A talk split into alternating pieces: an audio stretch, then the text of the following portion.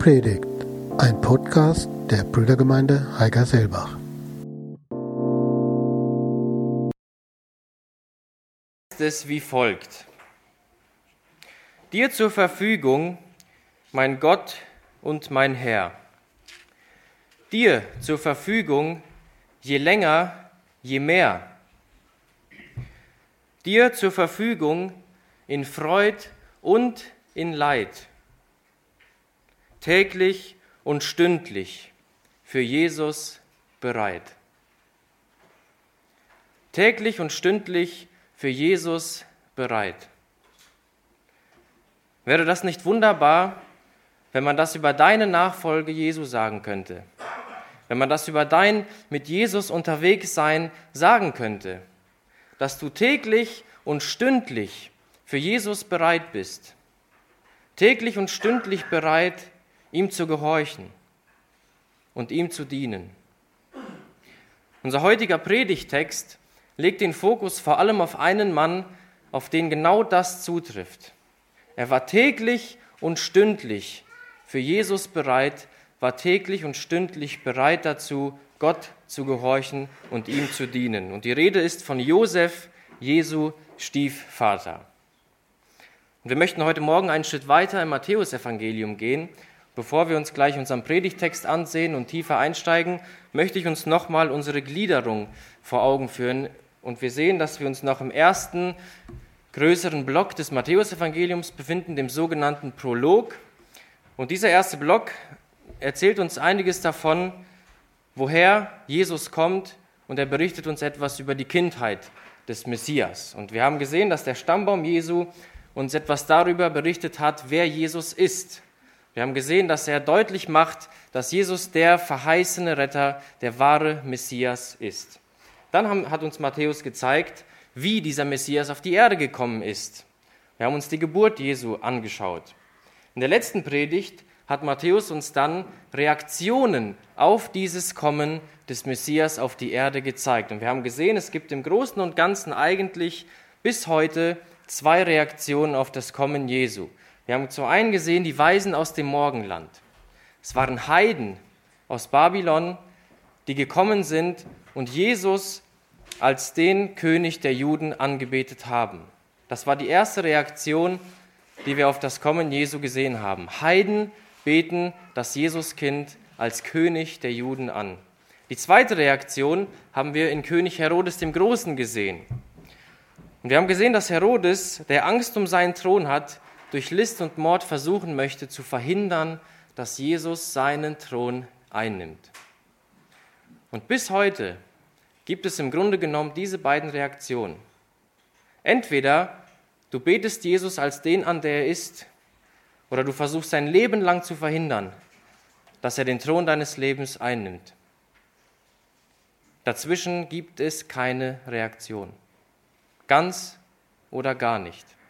Und unser heutiger Text zeigt uns jetzt ein Ereignis, das durch die Reaktion von König Herodes dem Großen ausgelöst wird. Das ist der rote Faden, wie diese Texte verbunden sind.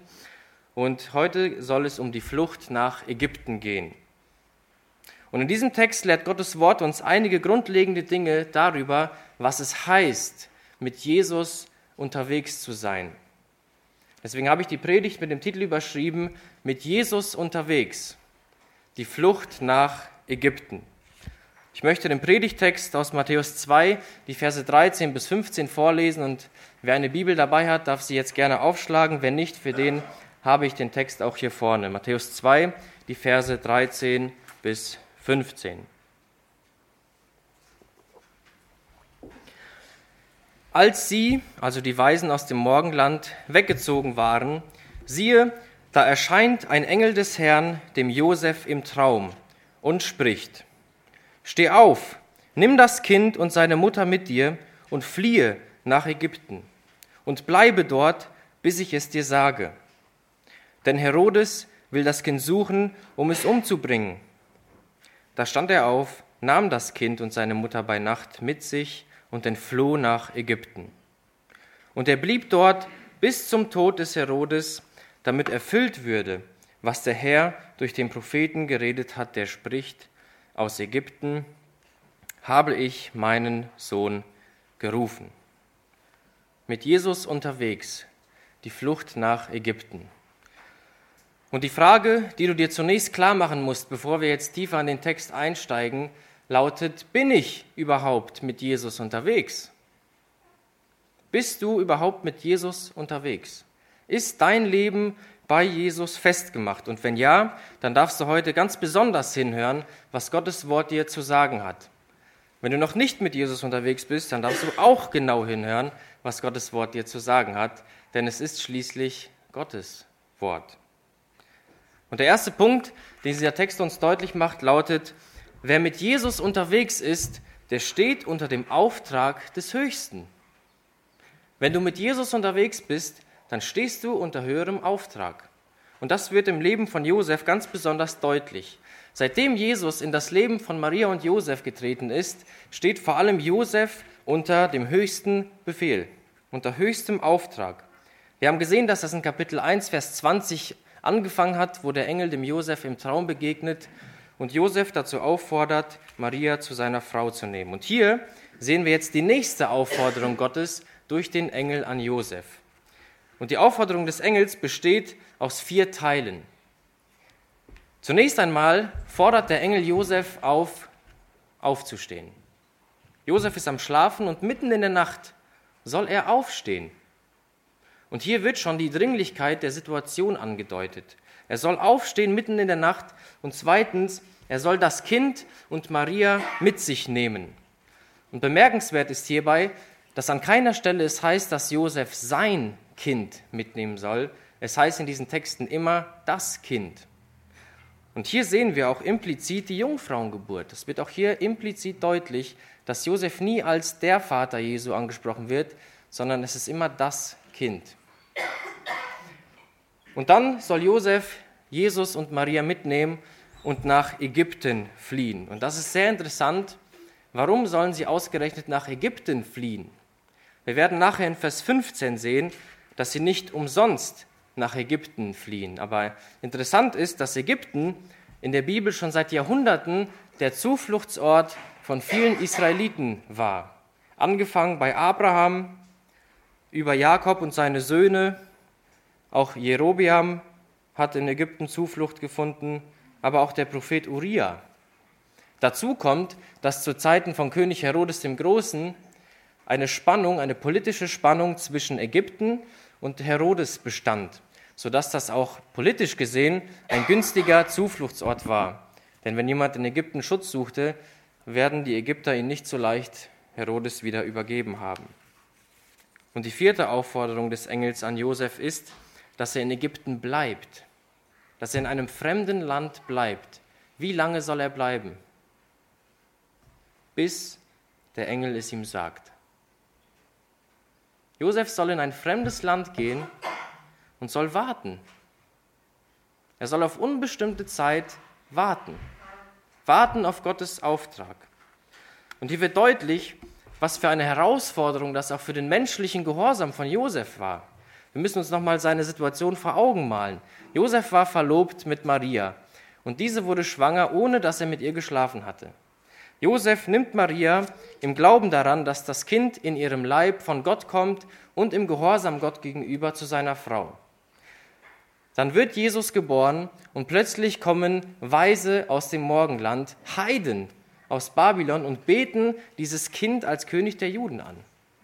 Und jetzt wird Josef aufgefordert, mitten in der Nacht zu fliehen und sogar das Land zu verlassen und das auch noch auf unbestimmte Zeit.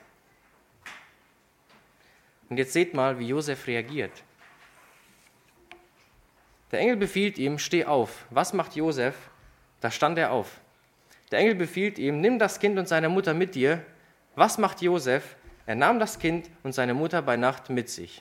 Der Engel befiehlt ihm, fliehe nach Ägypten. Was macht Josef? Er entfloh nach Ägypten.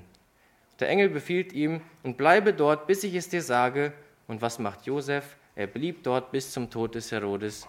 Denn als Herodes starb, sehen wir im nächsten Text, hat der Engel zu ihm gesprochen. Was für ein Gehorsam auf den Auftrag Gottes. Josef gehorcht eins zu eins, ohne Kompromisse. Und das kennen wir ja bereits aus Kapitel 1 von ihm, wo der Engel ihm schon mal was gesagt hat. Kapitel 1 hat der Engel gesagt, scheue dich nicht, Maria, deine Frau zu dir zu nehmen. Was macht Josef? Er nahm seine Frau zu sich. Dann sagt der Engel, du sollst dem Kind den Namen Jesus geben. Was macht Josef? Ihr könnt es euch denken, er gab ihm den Namen Jesus. Josef gehorcht dem Auftrag Gottes uneingeschränkt. Ihr Lieben, wer mit Jesus unterwegs ist und wenn du mit Jesus unterwegs bist, dann stehst du unter dem Auftrag des Höchsten. Und wir müssen bedenken, dass von Josef ja kein einziger Ausspruch überliefert ist. Josef redet in diesen Texten nicht ein einziges Wort. Und doch ist er uns ein großer Lehrer durch sein Vorbild. Josef gehorcht vorbildlich, ohne Kompromisse, Gottes höherem Auftrag. Und ihr Lieben, wisst ihr, wir sorgen uns im Leben um so viele Dinge, was ja auch irgendwo menschlich und verständlich ist. Aber unsere größte Sorge sollte sein, dass wir den Befehl und den Auftrag Gottes für unser Leben nicht überhören. Das sollte unsere größte Sorge sein dass wir Gottes Auftrag für uns richtig verstehen, dass wir verstehen, was wir tun sollen und dass wir dann aber auch gehorchen wie Josef. Das sollte unsere größte Sorge sein. Zu Josef hat Gott in dieser einmaligen und ganz besonderen heilsgeschichtlichen Situation, in diesen besonderen Umständen durch Träume geredet. Zu uns redet Gott vor allem und zunächst durch sein Wort, durch die Bibel. Durch Gottes heiliges Wort sind wir vollkommen ausgerüstet, um zu wissen, was Gottes Wille für uns ist. Und ihr Lieben, darum ist es so wichtig, dass wir Gottes Wort studieren, dass wir uns Zeit nehmen, über Gottes Wort nachzudenken. Darum ist es auch so wichtig, dass wir regelmäßig auch gemeinsam hier unter das Wort Gottes kommen, dass wir uns neu justieren lassen von Gottes Wort. Darum ist auch die Donnerstagsstunde, die ja nicht umsonst Bibel Stunde heißt. So wichtig, dass wir Gottes Auftrag für unser Leben nicht überhören. Wer unter Gottes höherem Auftrag steht, der steht nicht nur unter Gottes höherem Auftrag, sondern der muss diesen ja auch verstehen. Wie willst du Gottes Auftrag hören und verstehen, wenn du dir keine Zeit für sein Wort nimmst? Wie willst du seine Stimme unterscheiden können von den ganzen vielen anderen Stimmen, die täglich auf uns einwirken? Und als wir mit einigen Jungs wandern waren, war mir dabei eine Sache ein hilfreiches Beispiel. Vor einigen Jahren sind wir von Heigerseelbach nach Winterberg gewandert. Und wisst ihr, wie wir es auch geschafft haben, tatsächlich in Winterberg auch anzukommen? Wir hatten eine Landkarte dabei und haben immer wieder auf unserem Weg innegehalten. Wir sind angehalten, haben die Landkarte gelesen, haben unseren Weg geprüft, haben uns neu orientieren lassen und sind weitergegangen. Nach einigen Kilometern das Gleiche. Wir haben wieder, sind wir stille geworden, haben innegehalten, haben unseren Weg geprüft, haben uns neu orientiert und weiter. Und immer wieder innegehalten, uns immer so weiter. Ihr Lieben, lasst doch das auch unsere Haltung mit der Bibel sein. Dass wir in unserem Leben auf dem Weg zum Ziel immer wieder stille werden und innehalten, uns Zeit nehmen für Gottes Wort, um zu hören, was er uns sagen möchte. Und man muss auch sagen, dass dieser Gehorsam gegenüber Gott uns vor viel Not bewahrt. Der Gehorsam gegenüber Gott bewahrt uns vor vielen falschen Entscheidungen und falschen Wegen. Aber gleichzeitig, und das muss man auch betonen, kann dieser Gehorsam gegenüber Gottes Wort uns auch in manche schwierige Situationen hineinbringen. Das müssen wir auch sehen. Und das wird auch in diesem Text deutlich. Bereits hier wird ein Thema im Text angeschnitten, das sich durch das ganze Leben Jesu ziehen wird. Und das Jesus auch seiner Gemeinde verheißen hat. Jesus muss immer wieder fliehen. Jesus hat in dieser Welt kein Zuhause. Immer wieder wird deutlich, dass dem Sohn Gottes in dieser Welt der Sünde eine Heimat verweigert wird. Und das fängt schon kurz nach seiner Geburt an. Unser Herr war ein Flüchtlingskind. Unser Herr war ein Flüchtlingskind. Jesus hat das Leid und das Elend der Flüchtlings- und Migrantenexistenz an seinem eigenen Leib erlebt. Und Jesus sagt ja selbst in Lukas 9, Vers 58, drückt er es so aus, die Füchse haben Gruben und die Vögel des Himmels haben Nester, aber der Sohn des Menschen hat nichts, wo er sein Haupt hinlegen kann. Im Johannesevangelium wird das so ausgedrückt. Er kam in sein Eigentum, aber die Seinen nahmen ihn nicht auf. Und ihr Lieben, das Gleiche und Ähnliches hat Jesus uns verheißen.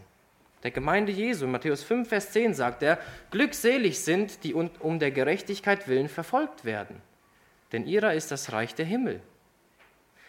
Einige Kapitel weiter sagt er, siehe, ich sende euch wie Schafe mitten unter die Wölfe. Und im Johannesevangelium heißt es, wenn euch die Welt hasst, so wisst, dass sie mich vor euch gehasst hat. Die Nachfolge Jesu wenn du unter dem Auftrag des Höchsten stehst, dann ist das kein Entspannungsurlaub. Wir sind noch nicht zu Hause. Wer mit Jesus unterwegs ist, der steht unter dem Auftrag des Höchsten und das kann auch bedeuten, dass wir Gegenwind erfahren. Und das mussten und durften wir an der Freien Theologischen Hochschule in den letzten Jahren mehrmals erfahren. Vor einigen Monaten haben wir schon den zweiten Farbbombenanschlag an unsere Gebäude von der FTH erleben müssen, wo Leute unsere oder die Gebäude der FTH mit Farbe beschmiert haben, um einfach auszudrücken, das, was ihr hier macht, das gefällt uns nicht. Das, was ihr hier macht, was ihr hier lehrt, damit haben wir ein Problem. Aber das sollte uns nicht überraschen. Laut Schätzungen von Open Doors werden zurzeit 200 Millionen Christen verfolgt die das gerade an ihrem eigenen Leib erleben müssen. Und wisst ihr, was uns Gläubigen, vor allem hier im Westen, diesbezüglich fehlt? Uns fehlt eine gewisse Theologie des Leidens. Das Bewusstsein, dass der Glaube auch immer eine Leidensdimension hat, dass es auch etwas kostet, Jesus nachzufolgen. Und da müssen wir aufpassen, dass wir bei all dem Segen, den wir in diesem Land erleben dürfen, wofür ich Gott unglaublich dankbar bin, aber wir müssen aufpassen, dass wir das nicht aus den Augen verlieren und dass wir da nicht von der anderen Seite vom Pferd fallen. Und das ist das Erste, was dieser Text uns sagt. Wer mit Jesus unterwegs ist, der steht unter dem Auftrag des Höchsten. Und ihr Lieben, ich kann sagen, und ich denke, ihr könnt mir zustimmen, das ist das Schönste, und das Sinnerfüllendste, was ein Mensch in seinem Leben erleben kann. Mit Jesus und für Jesus unterwegs zu sein. In seinem Auftrag zu leben. Und weil das eben auch etwas kosten kann, gibt der Text uns jetzt eine zweite, für mich sehr ermutigende Wahrheit. Wer mit Jesus unterwegs ist, der steht nicht nur unter dem Auftrag des Höchsten, sondern der steht auch unter der Leitung und unter dem Schutz des Höchsten. Und diese Wahrheit möchte ich durch einen etwas ungewohnten Weg aufzeigen, weil Matthäus diese Wahrheit in diesem gesamten Prolog, also in diesem gesamten ersten Block, eingeflochten hat, nämlich in der Struktur der Texte. Matthäus hat diesen Texten nach dem Stammbaum bis zu Kapitel 3 eine gewisse Struktur gegeben, die diese Wahrheit aufzeigt und uns zeigt, welche inhaltlichen Schwerpunkte Matthäus setzt. Ist euch aufgefallen, wie schlicht und wie knapp Matthäus hier in drei Versen die Flucht nach Ägypten und den Aufenthalt in Ägypten schildert? Nur drei Verse, ganz knapp.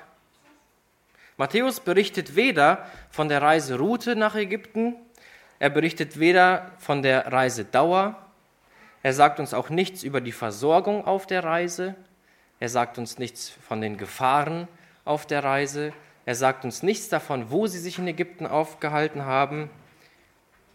Er erzählt ganz schlicht und knapp. Und ist euch aufgefallen, wem in diesen drei Versen der meiste Raum, der meiste Platz gegeben wird? Dem Engel. Der Engel kriegt mit Abstand den meisten Raum und das nicht nur hier, sondern auch in Kapitel 1 sind die Verse 20 bis 23 dem Engel und sozusagen Gott gewidmet. Warum macht Matthäus das? weil er damit eine Wahrheit ausdrücken möchte. Matthäus möchte dadurch zeigen, dass über dem Leben Jesu, über dem Leben des verheißenen Retters Gottes Leitung und Gottes Schutz steht. Gottes schützende Hand ist es und Gottes Führung allein ist es, die Jesus, Maria und Josef immer wieder vor Herodes bewahren. Der Engel begründet ja seine Aufforderung an Josef hier mit den Worten, denn Herodes will das Kind suchen, um es umzubringen. Und im Urtext wird ja ganz deutlich, wie dringend die Situation ist. Man könnte auch übersetzen mit, Herodes ist drauf und dran, Jesus umzubringen. Er hat schon Hebel in Bewegung gesetzt, er möchte dieses Kind töten. Aber hier wird so deutlich, dass Gott absolut souverän ist. Gott wusste schon längst, was Herodes vorhat, und Gott ist es ein leichtes, Josef rechtzeitig zu warnen. Und wir sehen hier, Gottes Hilfe kommt spätestens rechtzeitig. Gottes Hilfe kommt spätestens rechtzeitig. Und wenn du mit Jesus unterwegs bist, dann stehst du unter der Leitung und unter dem Schutz des Höchsten. Und wir sehen das hier, wie gesagt, nach dem Stammbaum bis Kapitel 3 immer wieder sehen wir das unübersehbare Eingreifen Gottes. Es fängt an, wo der Engel Josef sagt, nimm Maria zur Frau. Und Josef macht das. Dann greift Gott selbst bei den Heiden, also bei den Weisen ein und sorgt dafür, dass sie über einen anderen Weg nach Hause gehen. Warum? Damit sie nicht wieder auf Herodes treffen und so kann Herodes keine Auskunft darüber bekommen, wo Jesus sich aufhält und Gott bewahrt. Wahnsinn. Und auch hier greift Gott nochmal ein und sorgt dafür, dass sie fliehen und vor Herodes bewahrt werden. Und wir werden auch sehen, dass das in Vers 20 später nochmal geschieht. Und wenn du mit Jesus unterwegs bist, darfst du wissen, du stehst unter der Leitung und unter dem Schutz des Höchsten. Auch wenn du das in deinem Leben vielleicht nicht in jedem Moment siehst und auch vielleicht nicht in jedem Moment verstehst. Josef hat sicherlich zwischenzeitlich auch Angst gehabt und das wird auch in Vers 22 ganz deutlich, dass er Angst hat. Aber mitten in all diesen Turbulenzen erfährt Josef, dass Gottes Hand es ist, die ihn schützt und leitet. Ja, wer mit Jesus unterwegs ist und gehorsam seinem Auftrag folgt, der darf sich gewiss auf den ein oder anderen ungeplanten Weg gefasst machen. Josef hatte gedacht, er geht nach Bethlehem, lässt sich zählen und geht zurück nach Nazareth. Kaum versieht er sich, ist er in Ägypten. Aber gleichzeitig darfst du wissen, dass du all diese Wege unter dem Schutz des Höchsten gehst. Auch wir als Gemeinde dürfen das wissen, dass wir, auch wenn wir allein auf unser, aufgrund unserer Nachfolge Jesu Gegenwind erfahren, dürfen wir wissen, wir stehen unter der Leitung des Höchsten. Und der Weg Gottes für dich kann dich vielleicht wie Josef in ein fremdes Land führen, wo du eine neue Sprache lernen musst, wo du vielleicht sehr viel Heimweh hast, und es dir schwerfällt, dich einzuleben.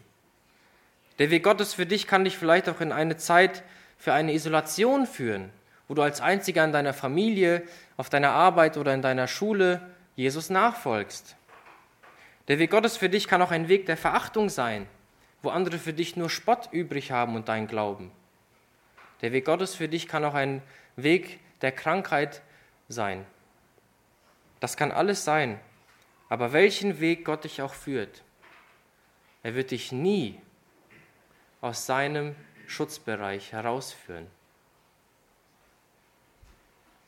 Corrie ten Boom war eine niederländische Christin, die bis heute weltweit für ihre Nachfolge Jesu bekannt ist. Sie hat mit ihrer Familie viele jüdische Familien heimlich zu Hause aufgenommen und vor den Nazis beschützt. Und ein Schlüsselerlebnis war für sie folgendes. Corrie ten Boom ging zu ihrem Vater und hat gesagt, dass sie Angst davor hat, dass ihr Glaube nicht groß genug für die Wege ist, die Gott sie vielleicht führen wird. Sie hat ihrem Vater gesagt, ich habe Angst davor, dass ich nicht stark genug für die Wege Gottes bin, die er mich führen will. Und wisst ihr, was ihr Vater geantwortet hat?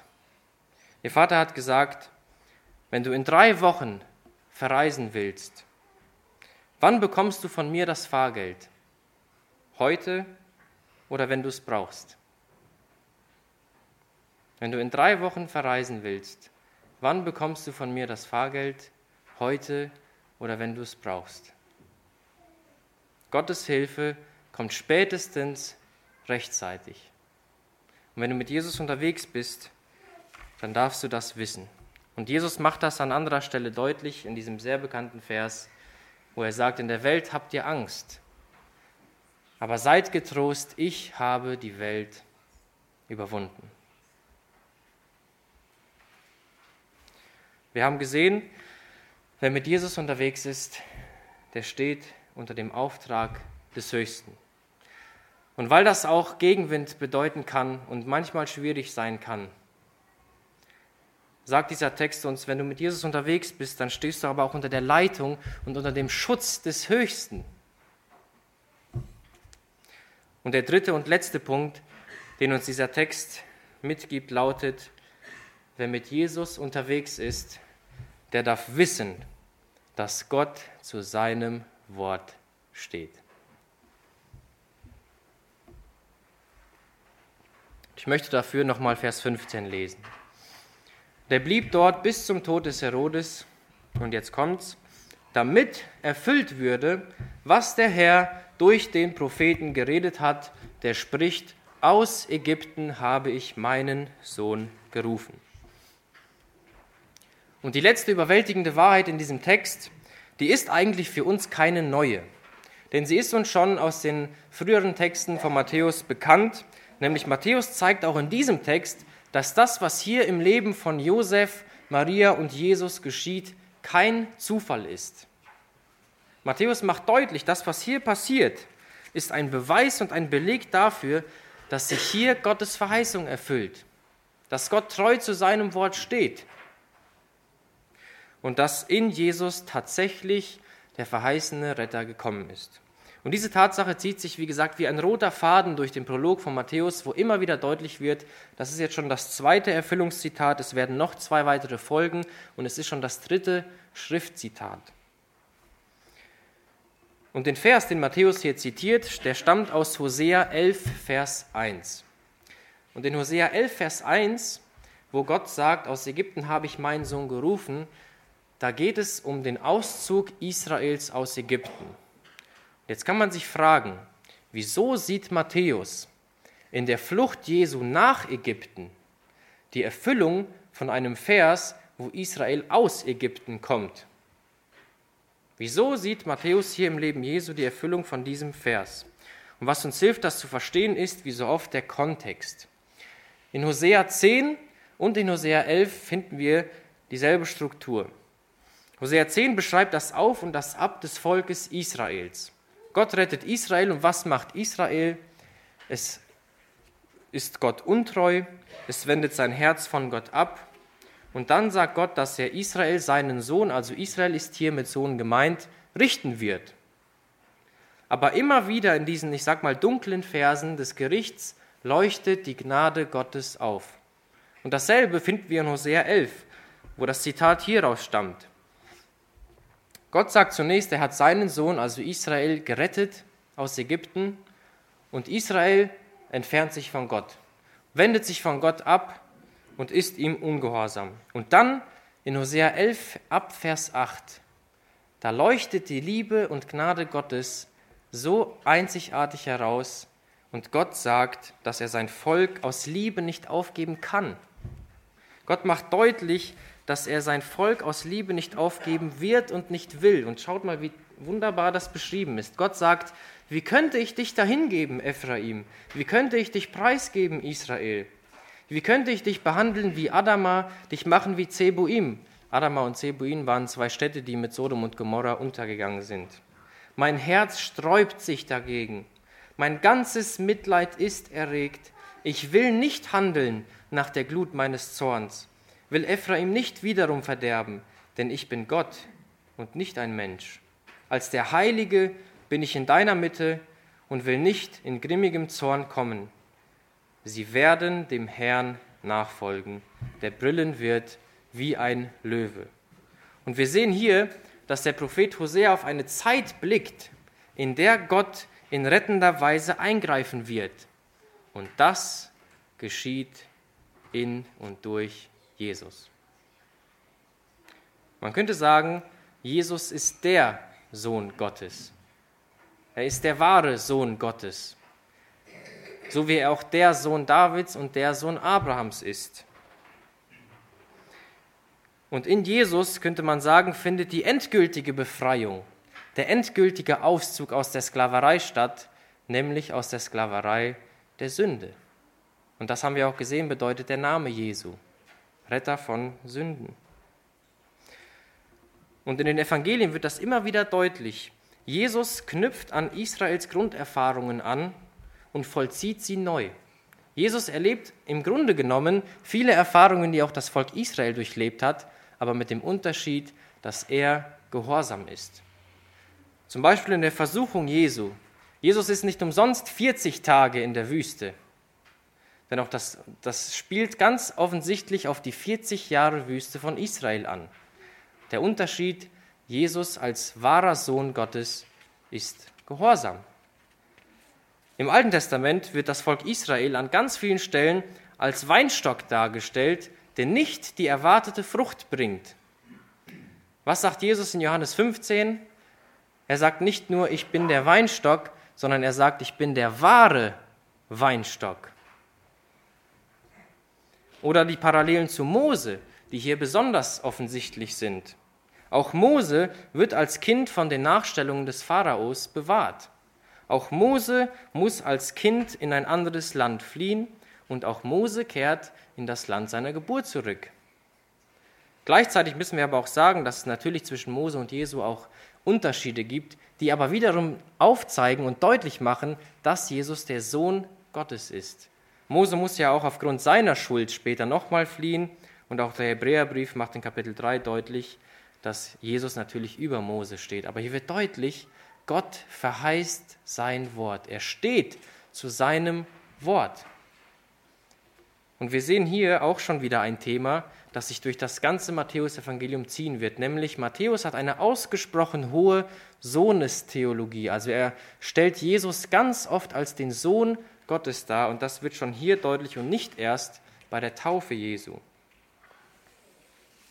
Gott steht zu seinem Wort. Wisst ihr, was auch interessant ist? Herodes, in diesem Augenblick, wo er seine aggressive Machtpolitik führt, erreicht eigentlich nur eins damit, nämlich dass sich die Prophezeiung aus dem Alten Testament erfüllt. Herodes denkt, er kann mit seiner Reaktion Jesus aus dem Weg schaffen, aber ohne es zu ahnen und ohne es im entferntesten zu wollen, sorgt er dafür, Gottes Pläne zu realisieren und zu erfüllen. Gleichzeitig müssen wir natürlich sagen, dass Herodes voll in der Verantwortung steht, dass er für seine Taten auch zur Verantwortung gezogen wird. Aber hier wird deutlich, Gott gerät nichts außer Kontrolle. Und wenn du mit Jesus unterwegs bist, dann darfst du wissen, Gott steht zu seinem Wort und er erreicht seine Ziele. Sogar die, die gegen ihn wüten und die, die gegen ihn arbeiten, wirken, ohne es zu wissen und zu wollen, für ihn. Ist das nicht angesichts der momentanen weltpolitischen Lage tröstlich? Zu wissen, wie verworren und wie aufgeladen die Situation im Moment in der Weltpolitik auch sein mag. Wenn Gott selbst durch einen Herodes an sein Ziel kommt, warum sollte das für heute nicht gelten? Und warum sollte das für dein Leben nicht gelten? Warum sollte das für dein Leben nicht gelten, dass Gott nichts aus dem Ruder gerät. Gott steht zu seinem Wort und das, was er verheißt, erfüllt sich. Klingt das nicht wunderbar, mit Jesus unterwegs zu sein? Und wie gesagt, das Entscheidende, das jeder für sich heute Morgen klären muss, ist, bin ich mit Jesus unterwegs? Und wenn du es nicht bist, dann lass diesen Tag nicht vergehen, ohne dass du diese Entscheidung triffst. Und wenn du mit Jesus unterwegs bist, vielleicht ab heute, dann darfst du sicher wissen, trotz aller Angst und möglicher Zweifel, und damit fasse ich die Predigt zusammen, wenn du mit Jesus unterwegs bist, stehst du unter dem Auftrag des Höchsten. Unsere größte Sorge sollte es sein, dass wir Gottes Auftrag für unser Leben nicht überhören. Und damit dies gelingen kann, brauchen wir unbedingt die regelmäßige Stille über Gottes Wort, damit wir Gottes Auftrag auch verstehen. Wie willst du Gottes Auftrag für dich verstehen, wenn du ihm keine Zeit für, dein, für sein Wort einräumst? Und dann sollten wir aber auch gehorsam sein, so wie Josef es war. Gott gehorchen. Und dieser Gehorsam wird uns vor einigen falschen Wegen bewahren, aber, und das müssen wir auch betonen, er kann uns auch in manch schwierige Situationen bringen. Daher tut es gut zu wissen, dass zweitens, wenn du mit Jesus unterwegs bist, stehst du auch unter der Leitung und unter dem Schutz des Höchsten. Wir haben gesehen, das wird im ganzen Prolog deutlich, immer wieder ist es Gott, der eingreift und der die Geschicke der Welt lenkt. Gott wird dich nie aus seinem Schutzbereich herausführen und du darfst wissen, Gottes Hilfe kommt spätestens rechtzeitig. Und drittens, wenn du mit Jesus unterwegs bist, dann darfst du wissen, dass Gott zu seinem Wort steht. Selbst ein Herodes hat Gott in die Karten gespielt, so darfst auch du wissen, dass Gott treu zu seinem Wort steht und dass er mit deinem Leben ans Ziel kommt dass er mit deiner Lebenssituation, egal wie kompliziert sie sein mag, fertig wird. Und wir sehen hier, dass Gott das, was er verheißt, erfüllt. Ihr Lieben, lasst uns, wie es in dem Lied, von dem ich am Anfang sprach, täglich und stündlich für Jesus bereit sein. Lasst uns täglich und stündlich ihm zur Verfügung stehen, mit ihm unterwegs sein und vor allem ganz und für ihn unterwegs sein. Amen.